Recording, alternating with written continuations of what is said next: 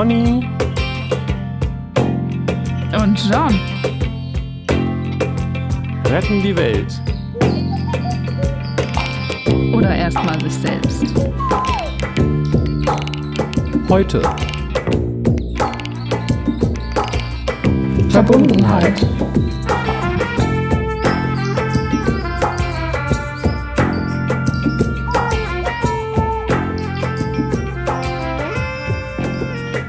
Hi, herzlich willkommen. Guten Morgen da draußen an den Endgeräten. Wir haben immer noch kein richtiges Intro. So.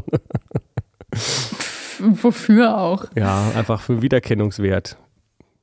Ja.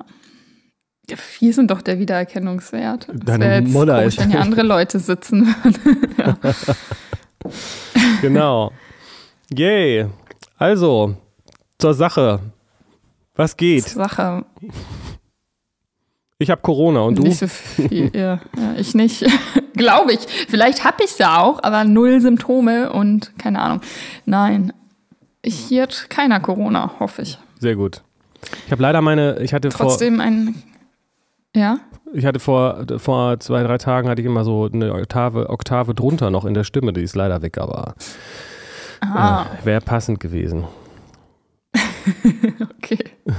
Trotzdem. Muss man eigentlich noch in? Quarantäne, wenn Corona Ja, ist? fünf Tage. Ich bin heute offiziell wieder draußen, aber der Test ist noch äh, positiv, deswegen bleibe ich hübsch zu Hause. Ist das dann in Schleswig-Holstein anders?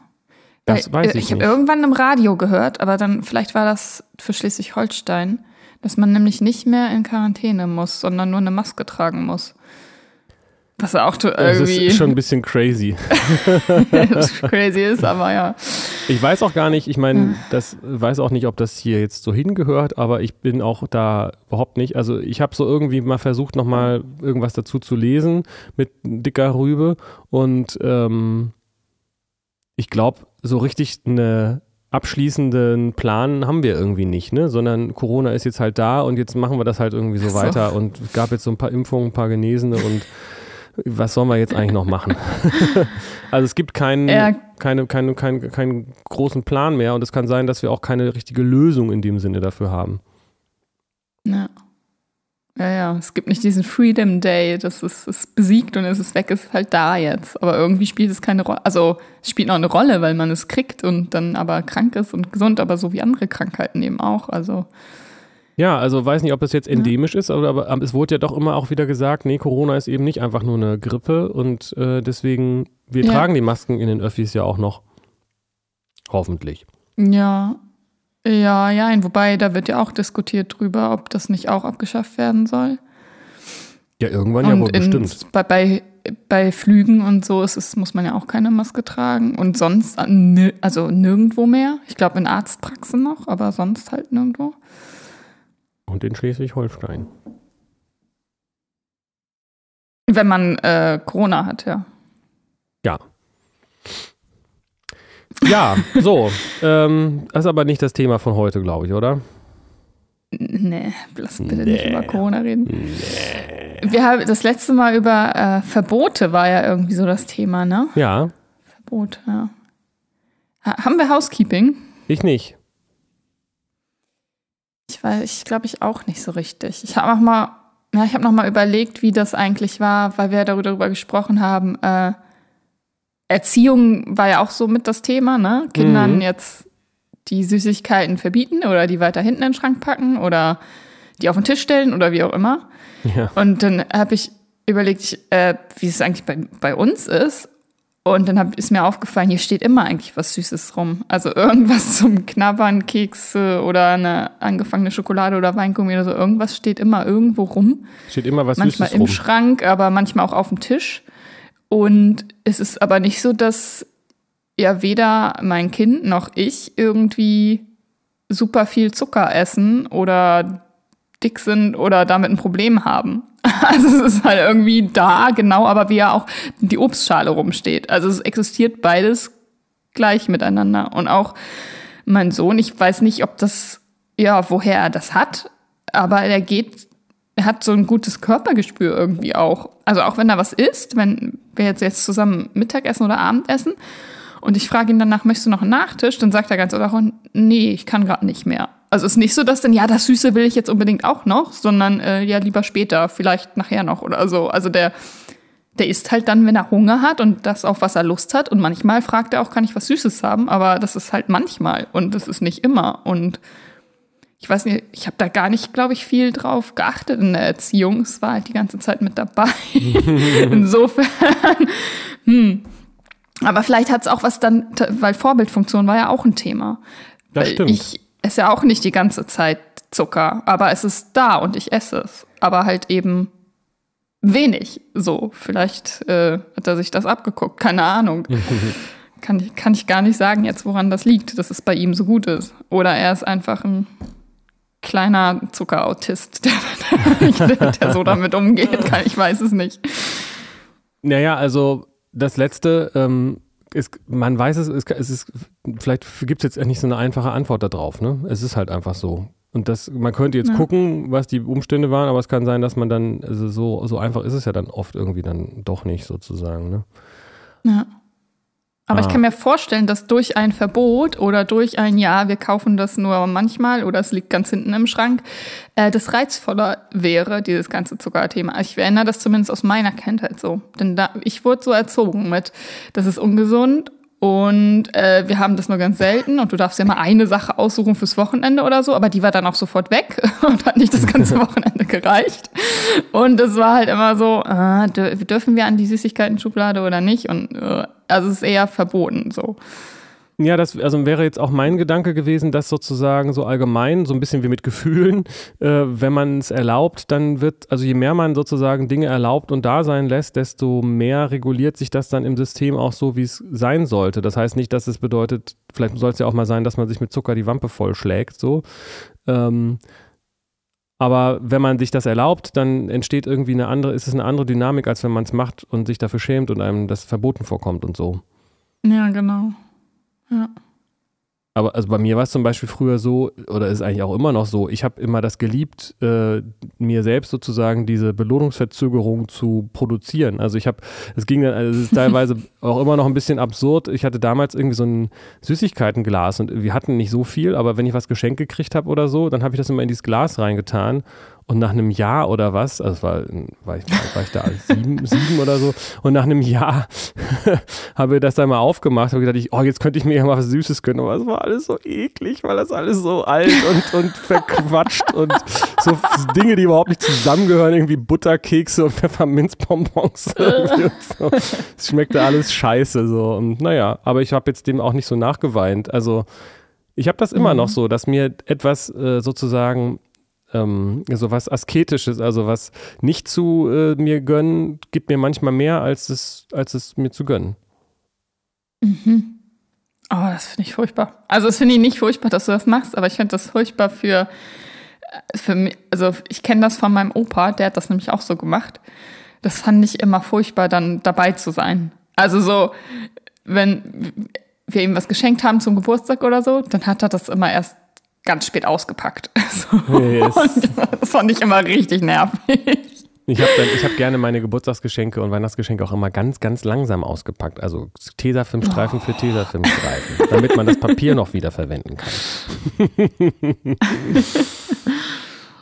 ja, aber deswegen glaube ich, dass halt auch Menschen sind unterschiedlich und reagieren entsprechend auch unterschiedlich auf unterschiedliche Situationen so, ne? Ja, also für manche Kinder ist vielleicht so besser und für andere so und bei euch scheint es ja ganz gut so zu sein. Und dann hat er einfach auch die irgendwie einen ganz guten Draht zu sich selbst. Ja. Und da kann man das ja auch so machen. Ja. Ist aber auch wichtig so als Essenz finde ich vielleicht dann daraus halt, dass dieses, ob man nun mit Verboten arbeitet oder nicht, dass man guckt, äh, wie kann man ein Klima herstellen, das möglichst schambefreit ist. So. Ja, also, das, da, dem man das da sein lässt, ne? Genau. Dem man nicht verurteilt. Ja. Hast du denn eine Idee für Alright, ein Thema? Das, genau, wollte ich dich auch gerade fragen. Was machen wir denn heute? Ich hatte nämlich ein Stichwort. Das hat hier hingestochen. Okay. Ich hatte bei mir, das hatte ich schon, es tauchte irgendwie auf, aber das den Begriff habe ich schon häufiger ähm, gehört und habe gedacht, den könnte man auch gerade vielleicht auf drei Ebenen hier, was wir immer so haben, äh, philosophisch, psychologisch, spirituell vielleicht betrachten, nämlich Verbundenheit beziehungsweise Unverbundenheit, weil ich es wird ja, das ist, scheint ja irgendwie wichtig zu sein und da wird ja auch irgendwie viel drüber geredet, so. Ähm, aber ich glaube, ich bin mir gar nicht so sicher, was damit gemeint ist, weil es also Leute gibt, die sagen, ich fühle mich gerade nicht so verbunden mit mir selbst oder mit der Welt oder, oder auch so, ähm, gerade so auf der spirituellen Reise wird es ja auch oft so als, als so ein äh, wichtiger Punkt betrachtet. Yoga heißt ja Einheit, also das heißt, wo es darum geht, die Verbindung, also herzustellen. Wir sind alle verbunden miteinander und so weiter, das alles. Ich frage mich aber, ob ich wirklich weiß, was damit gemeint ist, weil ich ähm, also ich weiß nicht, ob ich mich jemals unverbunden gefühlt habe. Wahrscheinlich schon und ich habe es nicht gemerkt oder so. Deswegen würde mich das mal interessieren, was du dazu sagst. Was ist, bestimmt kann man mhm. da zum Beispiel auch psychologisch drüber reden, so, ne?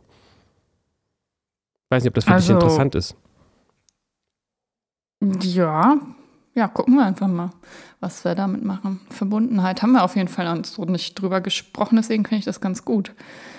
Ähm, also psychologisch was mir dazu einfällt, ist, das beschreibt ja einen Zustand verbunden, ähm, wenn man sich jemandem zugehörig führt, fühlt, jemandem oder etwas oder einer Gruppe und dieses Gefühl, sich irgendwo nicht zugehörig zu fühlen, kenne ich auf jeden Fall.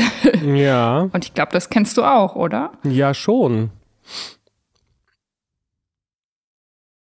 Aber die Frage ist, ob das unmittelbar mit einem Gefühl von Nichtverbundenheit, also um sozusagen, hm, hm. ja, dann ist ja also irgendeine Verbindung ist da dann gerade nicht fühlbar. Ich weiß dann nicht genau, um, um welche es geht, ob die zu einem selbst oder ob es dabei tatsächlich dann um die anderen geht, wenn man sich zu einer Gruppe nicht zugehörig fühlt, oder wo da eigentlich genau das, die Verbindung gerade äh, unterbrochen ist. Denn die ist ja da. Also ich glaube nicht, dass die, also die ist ja die ganze Zeit da, wie so eine, wie eine Telefonleitung, aber manchmal ist sie gestört oder man kann, hat nicht so viel empfangen oder so, weißt du? So stelle ich mir das irgendwie vor. Ja, genau. Also ich glaube, also irgendwie so zum Beispiel eine gestörte Telefonleitung, da ist ja trotzdem eine Verbindung. Da hört man natürlich ein genau. Rauschen und ein Piepen, aber also irgendwie, ich werde, also irgendwie, irgendwas habe ich da, ich, äh, ist da fundamental bei mir noch nicht so richtig klar. Ähm, und ich frage mich gerade, ob es was damit zu tun hat, dass man sich mit sich selbst unter Umständen nicht verbunden fühlt. Dass das sozusagen der Ursprung ist. Hm. Also ich verstehe das, dass ich mich fremd irgendwie fühle, aber das heißt, das, das heißt für mich nicht, dass ich mich unverbunden fühle. Mhm. Wo wäre da der Unterschied? Oder ja, das weiß ich nicht so genau. Unterschied benennen, ja. Also die Frage ist zum Beispiel, ob, äh, ob Verbundenheit was mit äh, so in Richtung auch mit Dissoziation vielleicht zu tun hat. Hm, dass man den, den Zustand vielleicht nicht wahrhaben will oder irgendwie sowas. Mhm. Oder, oder Wie die, man will dann nicht wahrhaben, dass man verbunden ist? Oder dass man, nee, oder dass man versucht, ja, nee, hm, ja, weiß ich nicht. das ist ja.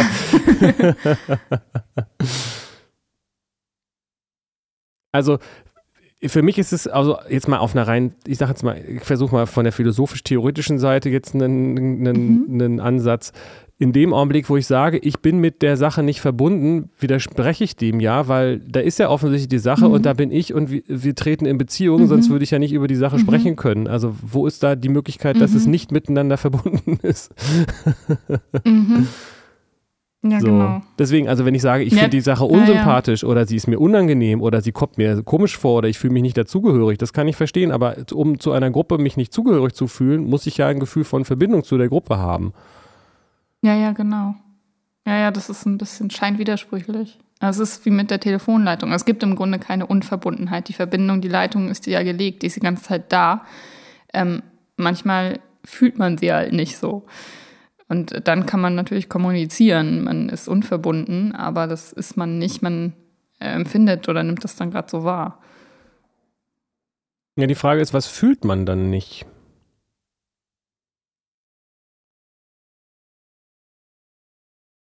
Also geht's, ja, geht's um Gefühle?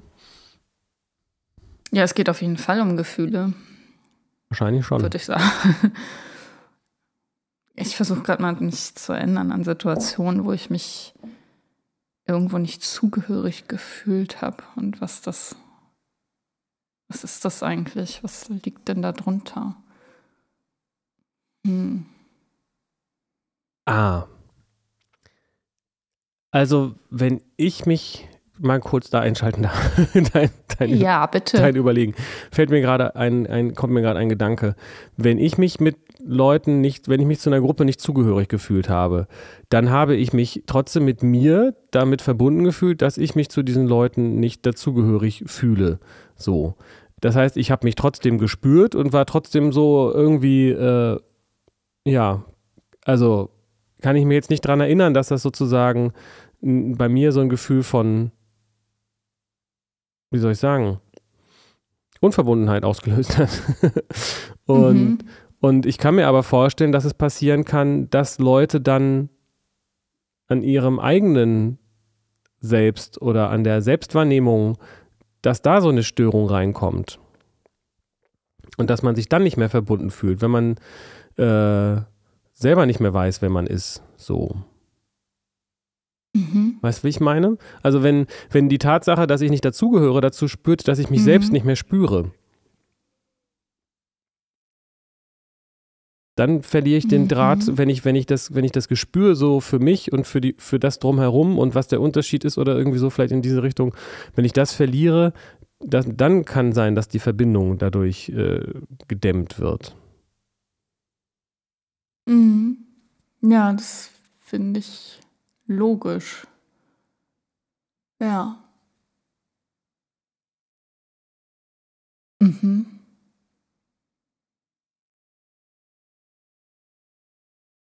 Ja, ja, klar. Das macht irgendwie Sinn. Und ich weiß nicht, ob ich das jetzt so, das sagt mir irgendwie nicht so viel.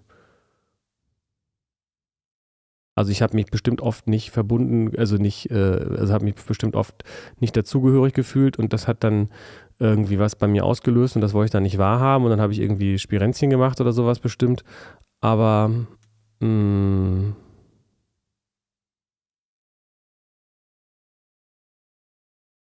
ich hab, kann mich jetzt irgendwie nicht so richtig daran erinnern, vielleicht ist es auch verdrängt, dass das irgendwie so mein äh, Identitätsgefühl ähm, so mein, mein, auf eine Art dann doch irgendwie so, einen, so einen grundsätzlichen inneren Frieden mit mir, äh, der, ja, ja, ist echt schwierig.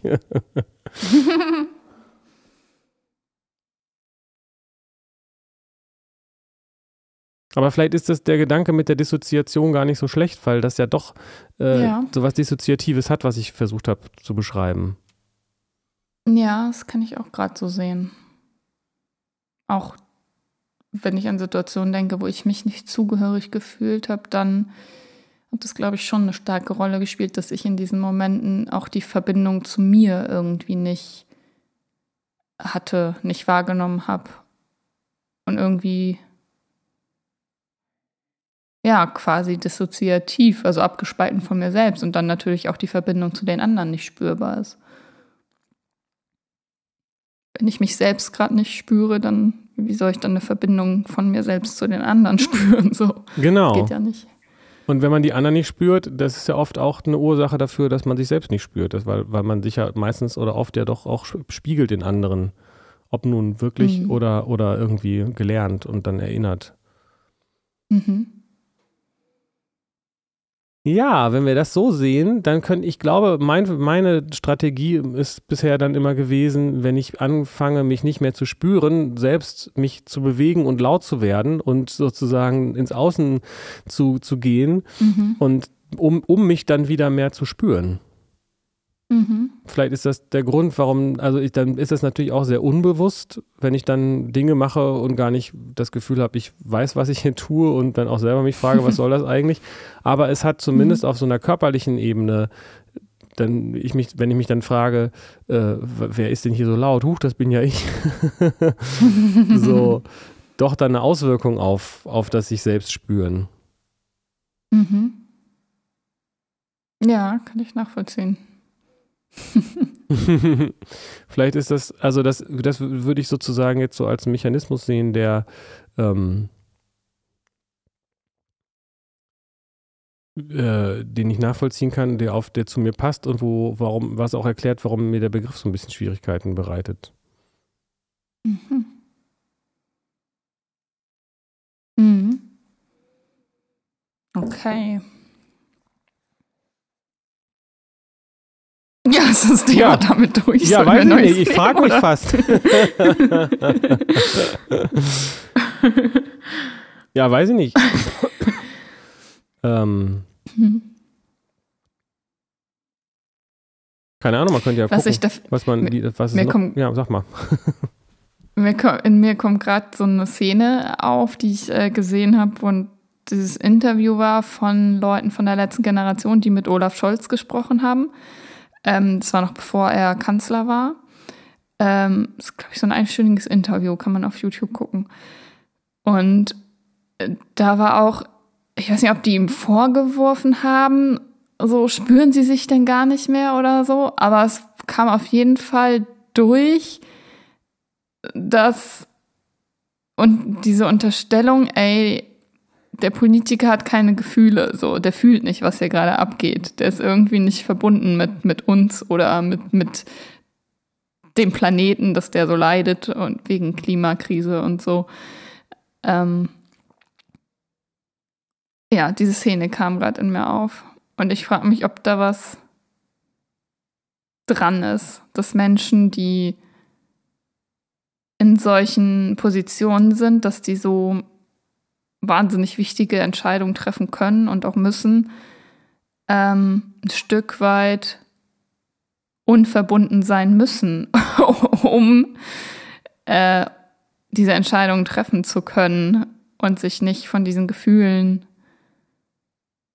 leiten zu lassen. Also das kommt mir irgendwie, erscheint mir das logisch, weil ich das immer wieder an so Machtpositionen erlebe, wo Menschen über andere Menschenleben entscheiden oder ja, einfach sehr viel Macht haben, weil ich das dann immer, es kommt immer so auf, ja, aber also wenn du das jetzt spüren würdest, was hier gerade passiert, dann könntest du diese Entscheidung doch gar nicht so treffen. Verstehst du, was ich meine? Ja, total. Ähm, ich finde, also ich frage mich gerade äh, schon einen Schritt zurück oder vordenkend, inwiefern das zu dem passt, was wir auch schon hatten, dieses äh, sich, ob sozusagen hatten wir doch, oder? ob so dieses, ob Gefühle dabei helfen, Entscheidungen zu treffen oder ob sie einem auch den Blick vernebeln können. Mhm. Ah. Aber wovon mhm. wir jetzt sprechen, hat ja eher so, so dieses, so ein bisschen was Psychopathisches, ne? Also, dass man, mhm. ähm, ja. Okay. Ja. Ja. Naja, das, also, ähm, also ich dachte, das habe ich zumindest schon häufiger so gehört, dass, äh, dass Menschen dazu neigen, also dass je höher die Führungspositionen sind, desto höher ist der Anteil an Psychopathie. Und äh, das hat, lässt sich ja nachvollziehen, dass man Menschen, wie du es jetzt gerade auch beschreibst, äh, solche Entscheidungen anvertraut, von denen man weiß, dass sie die, die dann auch treffen. Weil man selber, die man, wo mhm. man selber vielleicht nicht dazu in der Lage wäre. So. Das muss ja nicht unbedingt jetzt mhm. schlimm sein.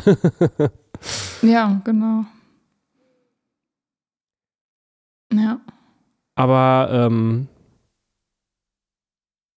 das ist natürlich so ein grundsätzliches Ding. Die Frage ist ja, womit man sich dann verbunden fühlt. Und wenn du als ein Entscheidungstreffer von einem ganzen Land jetzt ähm, äh, immer nur dein eigenes Land siehst, äh, weiß nicht, wie es bei Olaf Scholz ist, ne? aber ähm, ja, ist ja auch wichtig, dafür ist, er ja, ist man ja auch gewählt. Aber die, mhm. die, Schwierigkeit ist ja einfach gerade, dass wir langsam merken, oder das ist das Gute, dass wir in so einem komplexen System leben und äh, da das nicht egal ist, äh, was in China für Tiere jemand kauft oder verkauft, ähm, mhm. dann ähm, ist die Frage, ist in, in wessen Sinne trifft man dann Entscheidungen so? Genau, ja. nur für Deutschland, nur für einen selbst, nur für, äh, für die Familie oder für Europa oder für die ganze Welt. mhm. Aber wenn man, wenn alle sich oder genug Leute sich mit der ganzen Welt identifizieren würden und äh, sehen, mhm. gucken, was ist denn für uns alle das Beste, ähm, mhm. Dann gäbe es wahrscheinlich Chaos. Meinst du? Ja, nicht? Ich dachte gerade das Gegenteil. Ja, ich dachte gerade, dann hätten wir keine Probleme mehr. Das habe ich mir gedacht, dass du dir das gedacht hast. Naja, hm. Also ich glaube, wenn mehr Menschen so denken und fühlen, also sich verbunden fühlen würden und mit der ganzen Welt, dann würde man ja Entscheidungen treffen im Sinne der ganzen Welt und das ist doch viel besser man könnte jetzt geneigt zu sagen, man sieht, dass du nicht soziale Arbeit studiert hast oder man könnte genauso gut auch sagen, hm, vielleicht solltest du mal überlegen, soziale Arbeit zu studieren. Aber so weit ist das, was du machst, ja auch nicht davon entfernt. Ich muss den Witz wahrscheinlich. Nee, ich glaube, in meinem Arbeitsvertrag steht auch Mitarbeiterin in Funktion einer Sozialpädagogin äh, ja. oder sowas. Also ich habe das nicht studiert, aber ich bin halt auf dieser ja, ja, geht ja nicht um die Ausbildung, Stufe sondern halt. genau, nee, aber es geht genau. ja um den Job und ähm, ja. Das ist so schwierig, ne, weil gerade in, also ich, ich, ich nehme das immer wieder so wahr in dem Bereich, überhaupt im Sozialbereich, ne? nicht nur soziale Arbeit, auch im äh, medizinischen, pflegenden Berufen und so weiter äh, oder pädagogischen, dass Leute da eine mhm. Tendenz haben, sich selbst auszubeuten, weil sie ähm, Ja, weil, sie, weil das wichtig für sie ist und weil sie das große Ganze sehen. Aber die Frage ist, ob sie dann ihren eigenen, ob sie sich selbst da tatsächlich auch noch drin sehen, ne? Oder ob sie, weil es ist ja schon wichtig, dass ich mich um mich kümmere, um mich um andere zu kümmern. Total. Kann, Auf jeden Fall, das sehe ich auch so. Aber ich sehe auch, dass ich das nicht ausschließen muss. Also das im Sinne der des Weltinteresses handeln muss ja nicht heißen, dass ich mich äh, da rausnehme. Das wäre ja dann auch gar nicht. Also dann da wäre ich ja ausgeschlossen. Das wäre ja dann gar nicht das Interesse. Das, das, passt ja irgendwie nicht zusammen. Und ich verstehe, was du meinst, dass das, dass das so eine Masche ist oder ein, auf jeden Fall ein Thema in helfenden Berufen. Ähm, ja. aber das ist eben, glaube ich, ein Missverständnis. Weil das muss ja gar nichts miteinander, also es muss ja gar nicht widersprüchlich sein. Genau. Und Fakt ist, dass es, also statistisch wahrscheinlich gesehen, oft als widersprüchlich gesehen wird, weil Leute eben sich dann doch selbst ausbeuten und denen das, weil sie eben nicht sich mit in die Rechnung reinnehmen. Und man muss ja auf eine Art sich auch ein bisschen ja. wichtiger nehmen in dem Sinne, ähm, dass also eigen, selbst, wie heißt es denn bei Erster Hilfe, Selbstschutz vor Fremdschutz oder was? Du hast das bestimmt gerade gemacht. also Schutz, Eigenschutz vor, also eigene Sicherheit vor Helfen oder irgendwie sowas, ne? Äh, ja, keine Ahnung. Da gibt es irgendeinen so Spruch. Erst selbst halt die, die Atemmaske aufsetzen und dann den anderen so. Ja, genau, ja, oder, oder wenn da jemand am Elektrozaun hängt, äh, erstmal den Schalter suchen, bevor man versucht, ihn da runterzuholen. mm. Aber das ist verdammt knifflig, glaube ich, diesen Grad auch zu treffen. Weil, weil offensichtlich, ich nehme mal an, dass es bei vielen Leuten im Kopf so, ein, so eine Tendenz gibt, äh, zu umzuschalten zwischen jetzt bin ich aber mal egoistisch und jetzt bin ich aber, jetzt bin ich aber mal selbstlos. Und Selbstlosigkeit kann ja auch egoistisch sein und oder aus, aus äh, unbewussten Motiven kommen. Ja, natürlich. Aber diese Verbundenheit ist da der, der Schlüssel halt, ne? Und das bezieht mhm. das Individuum ja auch mit ein. Mhm. Ich finde das gerade interessant. Das ist übrigens auch ganz oft bei Depressionen ein Thema. Also, dass viele Leute mit Depressionen, die haben dieses äh, Helfersyndrom-Thema und lassen, also sind irgendwie co-abhängig, äh, sind in helfenden Berufen, arbeiten sich tot für sonst was und haben so Burnout-Symptome und so. Und Burnout und Depression ist ja auch ziemlich nah beieinander. Manche sagen auch, ist das Gleiche. Ähm, und was würdest das, du sagen, warum ist da die, wollte ich jetzt hinaus? Was würdest du sagen, ist da die Reihenfolge? Ist man, ist man sozusagen, so, ist die Depression ja. die, die Konsequenz aus diesem Helfen, Helferlein oder, oder ist oder eher andersrum? ja, schwer zu sagen. Hm. Ich würde, ja, ich glaube, das ist, kann im Einzelfall unterschiedlich sein, aber ich glaube fast, dass das dass die Depression aus diesem, dass das Aufopfern dann schon vorher da war. Und dann kommt irgendwann die Depression. Es gibt wahrscheinlich so. Weil man merkt, mit, mit diesem Aufopfernden, mit dem Helfen und so kann man, kann man äh, das, was man da versucht zu kompensieren oder zu unterdrücken oder abzuspalten oder was auch, worum auch immer es dabei geht, äh, nicht mehr, das schafft man nicht mehr, das wird dadurch nicht mehr gedeckelt quasi und dann muss die Depression kommen, damit dann noch was Stärkeres ist. Ja. Da gibt es ja auch so, so ist es auch dann komplex, weil dann zum Beispiel vielleicht sicherlich dann irgendwas mit Selbstwert dann dahinter steckt und das dann auch das wieder begünstigt. Und wenn man merkt, dass man dann das Problem gar nicht so lösen kann, wie man dachte, dann äh, fühlt man sich wieder schlecht dafür, dass man es nicht geschafft hat und dann wird man depressiv mhm. und so weiter. Also ja. Mh. Aber wenn man erstmal depressiv ist in dem klinischen Sinne, dann kann auch sein, ne? Dass man sich, dass man depressiv ist und dieses ja. Helfen anfängt, um, um da was, um das dagegen zu machen. Mhm. Mhm. Wahrscheinlich nicht so einfach, das zu unterscheiden. Aber ich würde auch eher sagen, dass es so ist, wie du sagst, aber es ist natürlich jetzt pure Spekulation. Ja. Ja, entspricht halt auch ja nur meiner Erfahrung, aber die ist ja da, die Erfahrung. Ja, die ist ja auch, äh, muss ja, muss letztendlich ist ja auch entscheiden, wie man das selbst wahrnimmt dann, ne? Mhm. Aber letztendlich, jetzt wo wir das schon da haben, ähm, hat Verbundenheit ja auch was mit Bewusstheit zu tun. Ich frage mich gerade, ob das überhaupt so scharf voneinander mhm. abzutrennen ist. Wie ich ja auch mhm. meinte, wenn ich, wenn ich die Gruppe sehe, zu der ich mich nicht zugehörig fühle, dann ist die Verbindung da. wenn, ich, wenn ich etwas wahrnehme, wenn ich mir über etwas bewusst bin, äh, über, ja. dann, dann ist automatisch eine Verbindung da. Dann, beziehungsweise, mhm. ja, dann. Mhm wenn man noch tiefer reinguckt, könnte man sagen, dann ist nicht nur eine Verbindung da, sondern die Verbindung ist dann das Einzige, was da ist. Wenn ich, ne, also mhm. die Wahrnehmung von, von dieser Verbindung, ähm, also wenn ich eine Gruppe wahrnehme, dann ist, gehört zu der Wahrnehmung alles dazu. Und das ist gar nicht äh, so, Scheißworte. Ähm, ja. Naja, genau. Und ich kann eigentlich mich nur unverbunden fühlen, wenn da was Unbewusstes. Das stimmt sich auch so. Genau. Also das heißt, wenn ich mir, je mehr ich mir über Mechanismen auch, also je, auch je unbewusster ich mir darüber bin, wie, warum ich mich und wie ich mich verhalte und ja, aus welchen Gründen, ähm, desto weniger fühle ich mich auch mit mir verbunden wahrscheinlich. Mhm. Und je genauer ich weiß, warum ich das tue, äh, desto mehr bin ich mir bewusst und desto mehr bin ich mir auch verbunden. Vielleicht ist es jetzt ein bisschen zu einfach, aber kommt mir mhm. gerade so vor, als ob das alles stark miteinander zusammenhängt. Ja. Mhm.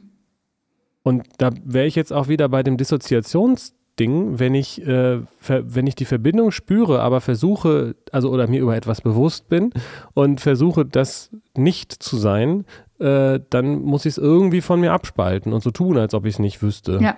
So. Ja, ja, ja. Das ist interessant. Ja, finde ich auch. Mega spannend finde ich das gerade. ich nehme, das hatte ich gerade. ich glaube. Ja? Mhm, erzähl. Ja, geht, ich wollte noch woanders hin, weiß nicht, ob das, aber das so. passt trotzdem dazu. Aber ich glaube, wenn man ganz also wenn sich darauf besinnt, zu, die Verbindung wahrzunehmen und bewusst zu machen, äh, kann das ganz viel auflösen an, an Schwierigkeiten, an Problemen, an unguten Gefühlen. Und ich habe gerade noch so diesen Gedanken, wie ist es denn bei so extremen Beispielen? Also wenn jetzt wieder, ja, und äh, aber mit der Gruppe Nazis, da willst du dich da auch zugehörig und verbunden fühlen oder was? so, äh, höre ich wieder irgendwen in meinem Kopf, der da rumnörgelt. Mhm. Äh, und ich, ja, also natürlich bin ich mit der Gruppe ja auch verbunden und ich glaube, es ist hilfreicher, das zu spüren und nicht abzuspalten, was da was mir gerade unlieb ist oder was ich da, dann entsteht einfach so ein Schatten. Ich kann das noch nicht so, krieg das noch nicht so ganz artikuliert, worum es dabei geht, aber ähm, ja, natürlich äh, gibt es da auch die Verbindung, was ja nicht heißt, dass ich äh, deren Verhalten an Tag legen muss. So. Ja, ähm, also ähm, nur wenn wir sagen, man fühlt sich verbunden mit einer Gruppe, mit der man sich nicht verbunden fühlt, in diesem Nicht-Verbundensein ist man ja automatisch verbunden. Das heißt, man mhm. kann auch äh, äh, mit seinen Freunden eine Gruppe Nazis zusammenschlagen, dann ist man auch mit denen verbunden und fühlt man sich auch mit denen verbunden. Das heißt ja nicht, dass es immer, ja. also die Art der Verbindung, äh, über die haben wir ja noch gar nicht so geredet. Mhm. Also wenn jemand sagt, nee, fühlst du, fühlst du dich mit den scheiß Nazis verbunden, sage ich, ja genau, lass uns mal hingehen. Aufs Maul gehen. Noch nicht, aber meine Faust gleich mit seinem Gesicht. ich bin so ein Schlägertyp, das finde ich auch bekannt und beliebt. Ähm. Ja. Der John vom Kiez. Genau. Gib dir, gib, gib dir gleich was, dass du was verbinden kannst. Ähm, also, ne? Das heißt, äh, ich glaube, du meintest ja jetzt schon auch dann eine bestimmte Qualität von Verbundenheit, ne? Kann sein. Also das berühmte Nazi-Beispiel, ähm, ob man mit denen denn auch sich verbunden fühlt. Wenn du das ab, ab sozusagen differenzierst und sagst, das heißt ja nicht, dass ich mich so verhalten muss, klang das jetzt für mich so, als ob du damit meinst, dass du denen auch irgendwie eine Art von Wertschätzung entgegenbringen könntest, wolltest. Mm, nee, muss man ja nicht. Also das äh, hat ja nichts mit der Verbindung zu tun. Also die Verbundenheit ist ja da, ob man das nun genau. mag, was, was die anderen Leute machen oder nicht. Ja, und wenn man das so betrachtet. Und genau, und das, ja, genau. Ja, was wolltest du sagen? Ja, wenn, wenn man, das so betrachtet. Ich denke halt, die, das ist ja, das ist genau mein, ist ja auch mein Ausgangspunkt. Verbundenheit ist halt immer da. Also mhm. was soll denn nicht da, wie soll das sein, dass es nicht da ist? Also auch, äh, auch wenn man voneinander, wenn man sich im Streit trennt und dann ewig hasst, dann ist das ja eine super starke Verbundenheit miteinander, die man hat. Wenn man jeden Morgen an die andere Person denkt, wie scheiße die doch ist. Mhm. Und das ist viel sinnvoller. Also auch wenn, wenn das nicht, als das abzuspalten, weil dann, wenn ich da hinkomme, okay, ich bin, bin verbunden und wie kann ich dann dann diese unliebsamen entweder Anteile in mir oder da draußen in Gestalt der Nazis äh, integrieren und dafür sorgen, dass, dass es denen gut geht, löst das ja viel mehr auf, als wenn ich so, so tue, als gäbe es die Verbindung nicht. Genau. Und muss ganz viel Energie noch dafür aufwenden, dass, dass ich das nicht spüre und so.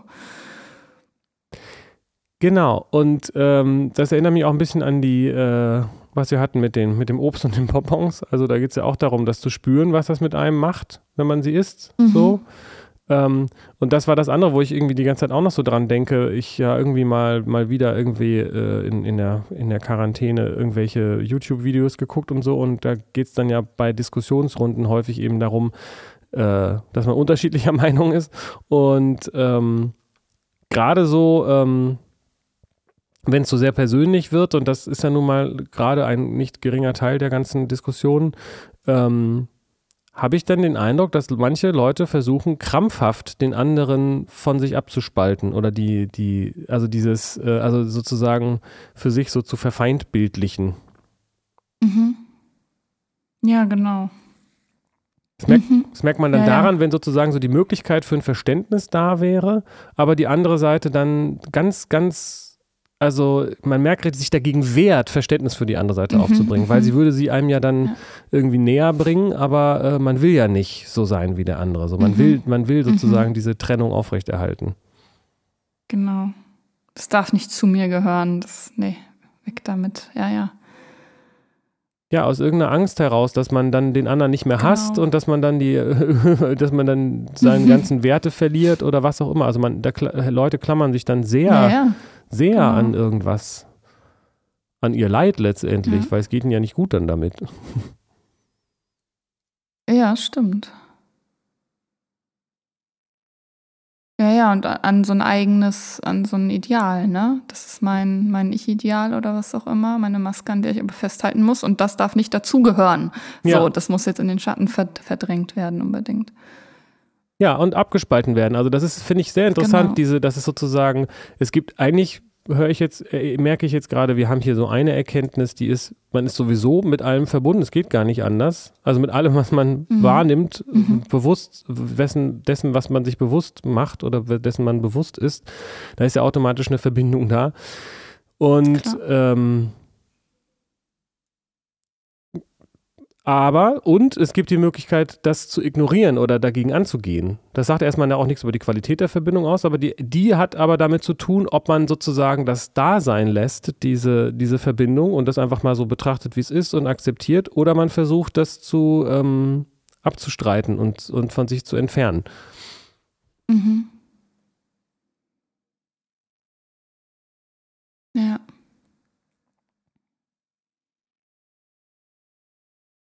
Hm. Und dann kommen auch diese ganzen äh, Psychomuster. Ich hatte da irgendwie eine Sache mit Joyce Ilk und einer, die ich nicht kannte. Äh, Joyce hatte irgendeinen, äh, wie heißt das, K.O.-Pillen-Tropfenwitz gemacht. Ich weiß nicht, wie alt das ist, vielleicht ist es schon zehn Jahre alt, keine Ahnung, ich glaube mhm. nicht. Aber auch im nee, Zusammenhang. Das ist, glaube ich, aus diesem Jahr. Ja, genau, war auch zusammen mit dieser Luke Mockridge-Sache. Ich weiß nicht, ob die Leute da Bescheid mhm. wissen. Ich wundere mich, dass ich das überhaupt weiß, aber da. Da wurden halt Witze über K.O.-Tropfen gemacht und das ist, äh, fanden halt viele Leute, insbesondere Betroffene, die da irgendwie schlechte Erfahrungen mitgemacht haben, weil sie Opfer waren, ähm, nicht so lustig, verständlicherweise. Und da hatte diese eine äh, Instagrammerin oder was, hatte dann äh, ähm, irgendwas gepostet bei Joyce und dann hatten die, und die haben sich jetzt zusammengesetzt und haben miteinander geredet, so, um die Sache kurz zu machen. Und es war interessant, weil ich den Eindruck hatte, dass diese, ähm, die das erlebt hatte, äh, mhm. Joyce immer Empathielosigkeit vorgeworfen hat und selbst äh, dann aber einfach überhaupt nicht bereit war, sich in die andere Position zu versetzen, was besonders auffällig wurde, weil sie am Ende dann, das war irgend so ein Format, das ich noch gar nicht kannte, Therapie, mhm. pa Paartherapie hieß das oder irgendwie sowas. Ähm, und dann hat Joyce Ilk hat dann einen Zettel angeklebt gekriegt, wo der Name von der anderen Frau drauf stand und sie sollte dann die Position der anderen einfach nochmal vertreten und hat das total treffend auf den Punkt gebracht und die andere hat versucht, sollte dasselbe dann mit, mit der von Joyce Ilk äh, machen und das kam überhaupt, äh, das war, nee, sie hat es nicht verstanden und sie wollte das auch nicht so richtig, hatte man den Ahnung. Sie hat, hat irgend so ein bisschen ja. hatte ich sogar das Gefühl, ich weiß nicht, ob ich jetzt das in, in, der, in Erinnerung verzerrt wiedergebe, dass sie ihr damit irgendwie noch indirekt so ein bisschen eins auswischen wollte oder so. Mhm. Mhm, kann ich nachvollziehen. Ja. Und, das, und sie hat aber der anderen die Empathielosigkeit vorgeworfen. Und das meine ich so mit diesem Psychomuster, mit Projektion und. Mhm. Ja. hartes, hartes Thema, ey, dass du da. Ja, ja, darf man denn jetzt einen Witze über K.O.-Tropfen machen oder was nehmen wir daraus mit oder nicht? Okay, ich weiß nicht, ob das jetzt Teil 2 der Diskussion ist, aber ich finde, äh, also in Deutschland darf man das, ja. Ich habe mich halt die ganze Zeit. darf man das. Na, ist halt, ich meine, ja. was, welche Frage stellt man denn da? Wenn man fragt, darf man das? Ja, mhm. darf man. Steht nichts im Gesetz mit, darf keine Witze über K.O.-Tropfen mhm. machen, also darf man das. Also nach meinem mhm. Rechtsverständnis. Eine ethisch-moralische natürlich oder sowas. Ja, aber dann fragt man doch, ja, aber da bin ich wieder bei dem Punkt, findest, findest, also fragst du mich, ob ich Witze über K.O.-Tropfen machen würde? Oder steckt hinter der, also, ne, ist, ist das eine Frage an eine nee, Person? Nee, generell. Kannst du das bitte pauschalisieren? Darf man Ja, das? aber da bin ich wieder, wenn es pa ja, aber ja. wenn es pauschal ist, dann bin ich wieder bei dem Gesetz. Also ich verstehe sozusagen wirklich nicht, ja für mich kommt das, mir kommt das sehr künstlich vor. Weil wenn jemand sagt, ich finde das nicht gut, Witze über K.O.-Tropfen ja. zu machen, kann ich doch nur sagen, ja, dann mach halt keine Witze über K.O.-Tropfen. Ja, und wenn dich das triggert, verständlicherweise, aus, äh, wenn, mhm. du, wenn du das hörst, dann abonnier doch die Leute nicht, die das machen. Mhm. Und dann find die halt doof oder schreib einen Kommentar und, und so weiter. Aber diese, mhm. ich verstehe sozusagen, ich verstehe, dass man sich gegenseitig für, dass man um Empathie wirbt, aber das, das funktioniert nicht so richtig bei diesen Gesprächen, die ich, ne, sondern da geht es eigentlich nur darum, ja. dass eine Person Opfer ist, sich auf dem höheren Ross fühlt ja, und genau. versucht der anderen vorzuschreiben, was sie, was sie machen soll. Ja. Anstatt dass jeder das sich um den ja eigenen Scheiß kümmert. Genau. ja, genau. Das ist ja schon die Fragestellung, darf man? Also wer ist denn, wer entscheidet das denn, darf man und wer ist Mann überhaupt? Also das ist ja schon darauf ausgelegt, dass es hier um Ausgrenzung geht und um Verbote. Da wären wir wieder bei den Verboten. Nee, das darf man nämlich nicht und dann gehörst du nicht dazu und was auch immer, anstatt zu sehen, nee, wir, wir, wir gehören alle dazu, weil wir sind alle verbunden und ja. wenn jemand, genau, also das, diese Frage ist halt schon die ist auf, falsch, auf so du hast recht. So die ist Streit einfach, ausgelegt. Ja. Die ist falsch gestellt, weil das, deswegen, also ich würde, mich fragt jemand nicht, also außer du jetzt gerade, aber, ähm, aber, aber die Frage ist einfach falsch gestellt, weil die Antwort ist ja, darf man, steht im Gesetz. Ne, aber wie findest du das denn? Mhm. Ja, ich finde, das steht im Gesetz, dass man das nicht darf. Aber, aber, äh, aber wenn die, ich würde dann sagen, möchtest du wissen, ob ich Witze über äh, K.O.-Tropfen machen würde, dann würde ich, würde ich eine Antwort geben. Äh, aber ähm, ähm, wenn die Fragestellung wäre, wie findest du das, Witze über K.O.-Tropfen zu machen, da würde die eine Seite sagen, ja, unter bestimmten Umständen finde ich das witzig und die andere Seite sagen, ich finde es total bescheuert, weil ich bin Opfer gewesen und getriggert und deswegen finde ich das zum mhm. Kotzen. Damit wäre das Gespräch beendet. Mhm. Ja, genau. Weil dazu, genau. dann können beide sagen, ja, verstehe ich, verstehe ich und damit hat er sich. Ja, eben. Aber weil die, das ist eine Trickfrage, weil. Äh, ja, eben. Und das ist gefährlich, da muss man aufpassen. Solche Leute sollte man gleich vom Fernseher verbannen. Darf man solche Fragen stellen, Melli? Äh, darf man solche Formate machen? Ja, genau. ja, ja. Es ist ja genau, das ist ja dieses, darf man das noch sagen? Das ist ja dieses ganze. Ah. Ja, ich finde, man sollte. Wir, canceln wir einfach mal diese Art zu fragen. Ja, genau. Ich finde da irgendwie so, man sollte da echt auf Überheblichkeit achten und wer sozusagen, also es hat das ganz stark Narzisstisches, auch wenn man so ein Format macht, habe ich den Eindruck. Also ich, äh, vielleicht rede ich mich gerade in Rage und um Kopf und Kragen, wer weiß, aber vielleicht darf ich das ja. also dass Leute, die solche Formate machen, sich dann auch so als Schiedsrichter aufspielen und der, der das gemacht hat, hat dann immer schön irgendwie hier so Sessel hingestellt und gesagt, ja, jetzt setz dich doch mal daneben, wie wäre es, wenn ihr euch nochmal umarmt und so weiter. Also ich hatte auch nicht den Eindruck, dass der jetzt irgendwie auch mhm. natürlich allein durch die Fragestellung, die wir jetzt ja schon entlarvt haben, äh, so eine mhm. neutrale Position hatte, sondern dass sich da drin, das Format hat sich total darin gefallen, so zu vermitteln zu wollen, weil dann kann man ja schon mal nichts mehr falsch gemacht haben. Mhm. Verstehe. Weißt du, wie das heißt, das Format? Du meintest Paartherapie oder wer das gemacht hat, da moderiert? Ich glaube, das hieß irgendwie Paartherapie. Okay, mal gucken. Na, werde ich ja bestimmt finden, wenn ich äh, K.O.-Tropfen google. Oder auch nicht, wer weiß. Ja, ja ich glaube, das war ja relativ, äh, relativ breit, ne? Ähm. Ja, das war total breit. Das ist ja jetzt auch ähm, bei Shea Krömer, hast du, es mitbekommen, die Sendung Shea Krömer und Faisal Kabusi als der Gast war, weil der hatte ja auch bei diesem K.O.-Tropfen-Gag-Ding äh, mitgemacht. Mhm. Äh, und Kommentar unter einem Kommentar oder was. Und äh, ist jetzt halt mit Krömer aneinander geraten in seiner Sendung. Ja, nee, und daraufhin hat Krömer die, die Sendung eingestellt. Also vielleicht jetzt nicht nur wegen dem, sondern weil er allgemein keinen Bock mehr hatte, aber ähm, das ist wohl ganz schön eskaliert. Und da dachte ich, also ich konnte, ich konnte beide irgendwie verstehen, aber dachte ich mir auch so, es ist irgendwie. Also so wie ihr da gerade rangeht an das Ganze, ist das nicht hilfreich, weil da haben beide und irgendwie was abgespalten in sich, anstatt die Verbindung wahrzunehmen. Ja. Also ich glaube, es geht dann halt, wie gesagt, erstmal darum, bei sich zu bleiben. Gerade, also das ist ja auch nochmal ein Thema für sich wahrscheinlich, aber, oder hatten wir bestimmt auch, aber bei Moral denke ich halt immer, da kann ich ja erstmal über, muss ich, muss ich doch erstmal über mich reden. Hier, das ist, das, das heißt auf der Couch, wenn ich das richtig sehe, die Frage war, braucht Humor Grenzen? Ah. Und irgendwie auch äh, ZDF ist das. Und die andere heißt Sylvie Carlson. Die kannte ich nicht, um das nochmal zu vervollständigen. So, aber braucht Humor Grenzen? Okay. Ist genau dieselbe. Es ist natürlich eine andere Frage als darf man das, aber es ist, ich weiß nicht, ob der, der konkret die gestellt wurde. Aber ja, doch, ge geht ja darum. Also ist ja quasi die gleiche Frage. ja, aber äh, die Frage ist doch eigentlich, welche Grenzen hast du bei Humor und nicht braucht Humor Grenzen? Genau. Also hat, ja, ja. Also ist ja wer bestimmt das? Wer, wer ist der Humorgott? Gesetzgeber oder was? Ja, vor allen Dingen, weil die, da fehlt ja aber auch das Subjekt in dem Satz, weil die Frage ist ja nicht, braucht Humor ja. Grenzen, sondern brauchen Komiker Grenzen. Ja, genau. Das wäre auch vielleicht ne.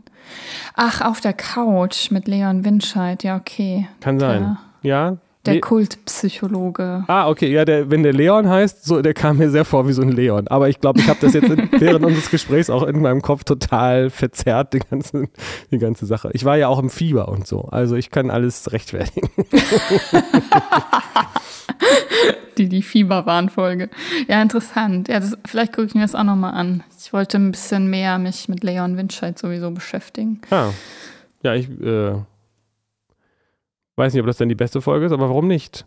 Ja, aber ich finde es äh, find's interessant, diesen Gedanken auch nochmal passend zu dem, zu dem vielleicht, vielleicht Thema von heute, dass, dass äh, gerade auch, ich meine, das hatten wir auch schon rechts und links und so, dass Leute versuchen, ich hatte den Eindruck, die Sylvie versucht krampfhaft nicht auf, äh, also nicht, nicht auf Joyce einzugehen. Und ich kenne das von mir auch so gut als Kind, dass ich so das Gefühl hatte, ich will jetzt für alle Ewigkeiten jemanden hassen oder, oder dieses Gefühl haben oder, oder Recht haben oder darunter leiden oder irgendwie. Ich glaube, es war vor allem darunter leiden. Ich glaube, es war, ich will jetzt den Rest meines Lebens mich ungerecht behandelt fühlen. So. Ich finde das, find das süß und auch total gut, dass du sagst, ich kenne das von mir als Kind. Denn ja, Kinder haben das auf jeden Fall. Denn wenn denen so was widerfährt, dieses, dass sie sich so fühlen, ungerecht behandelt, ne, dann Ja. ist das ja auch mega dramatisch in der Welt des Kindes, weil das kann das ja nicht, das hat ja eine ganz andere Empfinden von, von Zeit und der Welt und allem Möglichen. Ähm, und das ist aber bei vielen Erwachsenen leider auch so, dass die so kindisch reagieren und sich gerne äh, in diese Opferposition dann suhlen und darin wohlfühlen und das Leid aufrechterhalten wollen. Ist halt auch eine Form, eine ganz starke Form von Identifikation. Ne? Also man kann sich natürlich mit was Ja. Positivem identifizieren, aber man kann sich auch sehr gut mit was Negativem identifizieren, mit, mit so einer Opferrolle äh, sozusagen. Immer ich. Ja, total. Und das ist dann, ja, okay, dann, dann braucht der Mensch das dann halt gerade, ne? Das ist dann gerade sein Abwehrmechanismus, um was, was zu handeln, was auch immer. Ja, äh, ich glaube ehrlich gesagt, dann aber braucht er das vor allen Dingen, so wie mit den Süßigkeiten, bis er, dass er, damit er das macht und sich das dann auch eingesteht, damit er irgendwann merkt, oh, vielleicht ist es gar nicht das Beste für mich. Ja, ja, natürlich. Da sind wir dann schon auf, auf, auf dieser Karma-Ebene, so, wo man Ja, ja. offensichtlich. Ist ja auch kein be- besonders gesunder oder reifer Abwehrmechanismus. Nee, genau, aber um zu reifen, muss man ihn, äh, muss man den Mechanismus Mhm. bedienen. So, man muss halt die Fehler machen, so einfach, so, so einfach wie das Ganze klingt, aber man muss halt ähm, manchmal muss man sich halt 50 Mal äh, vors Gesicht, äh, vor den Kopf geschlagen haben, um zu merken, dass es weh tut oder so. Vielleicht, ja. Ja, ja, klar, ganz bestimmt. Ich kann auch von mir, also ich habe auch so, so ungesunde Abwehrmechanismen äh, gehabt oder habe bestimmt immer noch welche, die mir aktuell dann unbewusst sind. Und das manchmal kann man das ganz schön ausspielen, das Spiel, und wiederholen, bis einem das bewusst wird. So. Ja, aber ich finde es total gut, wenn man, wenn man, also ich kenne das bei mir auch, ich habe das, glaube ich, gemerkt, das äh, gestern erst gemerkt, so, eigentlich hatte ich mir vorgenommen, nicht mehr mich vollzuschlagen, sondern äh, aufzuhören, bevor ich so richtig vollgefressen bin. Aber äh, dann muss man vielleicht auch nicht so, äh, muss man vielleicht auch früher anfangen mit Essen oder was, aber ähm, bevor man zu viel Hunger hat. Aber das, äh, es fällt mir jetzt gerade zum Beispiel ein, dass ich das mal irgendwie äh, mir vorgenommen hatte, das nicht zu tun, aber anscheinend brauche ich das noch ein paar Mal, einen vollgeschlagenen Bauch. Weiß ich jetzt schon. Aber dann mache ich das doch so. Weil der Mensch ist eben nicht Ja. so ein rationales Wesen, der einfach zack, zack, sondern manche Erfahrungen braucht man einfach. Ja, ja. Ah, ist interessant. Ja, vielleicht kannst du jetzt ja das nächste Mal dann nicht im Nachhinein, ah, jetzt habe ich schon wieder so einen vollgeschlagenen Bauch, sondern dabei, ah, jetzt ist es wieder soweit, jetzt will ich mir wieder den Bauch. Wenn, wenn du das schaffst, dich im Vorfeld zu ertappen, dann kommt das vielleicht gar nicht mehr dazu. Ja, oder man macht es halt trotzdem nochmal und sagt dann, ich brauche es beim nächsten Mal dann nicht mehr oder so. Kann sein, ja. Also das ist doch ein ganz, ich weiß nicht, gibt es da einen Namen für eine Psychologie? Ich habe eine Ahnung, das ist so offensichtlich, aber man stolpert da nicht so richtig drüber. Lernen, das ist wahrscheinlich Oh. einfach Lernen. Ja. Lernen, würde ich auch sagen.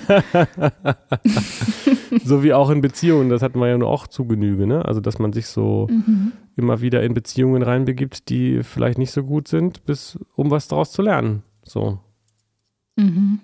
Interessant, ne? Früher dachte ich, das sei das, wie Beziehungen, was sozusagen der Witz quasi ist, evolutionstechnisch oder wie auch immer, äh, das so, dass man, wenn man jetzt Bindungsangst hat, dass man dann bindungsängstliche Beziehungen eingeht, um sich darüber bewusst zu werden und so weiter. Und das ist einfach so der Mechanismus, den diese Beziehungen mit sich bringen. Aber das ist ein Mechanismus, den bringt alles mit sich. ja, genau. Den bringen Menschen mit Ja. sich. Ja, stimmt. Tja.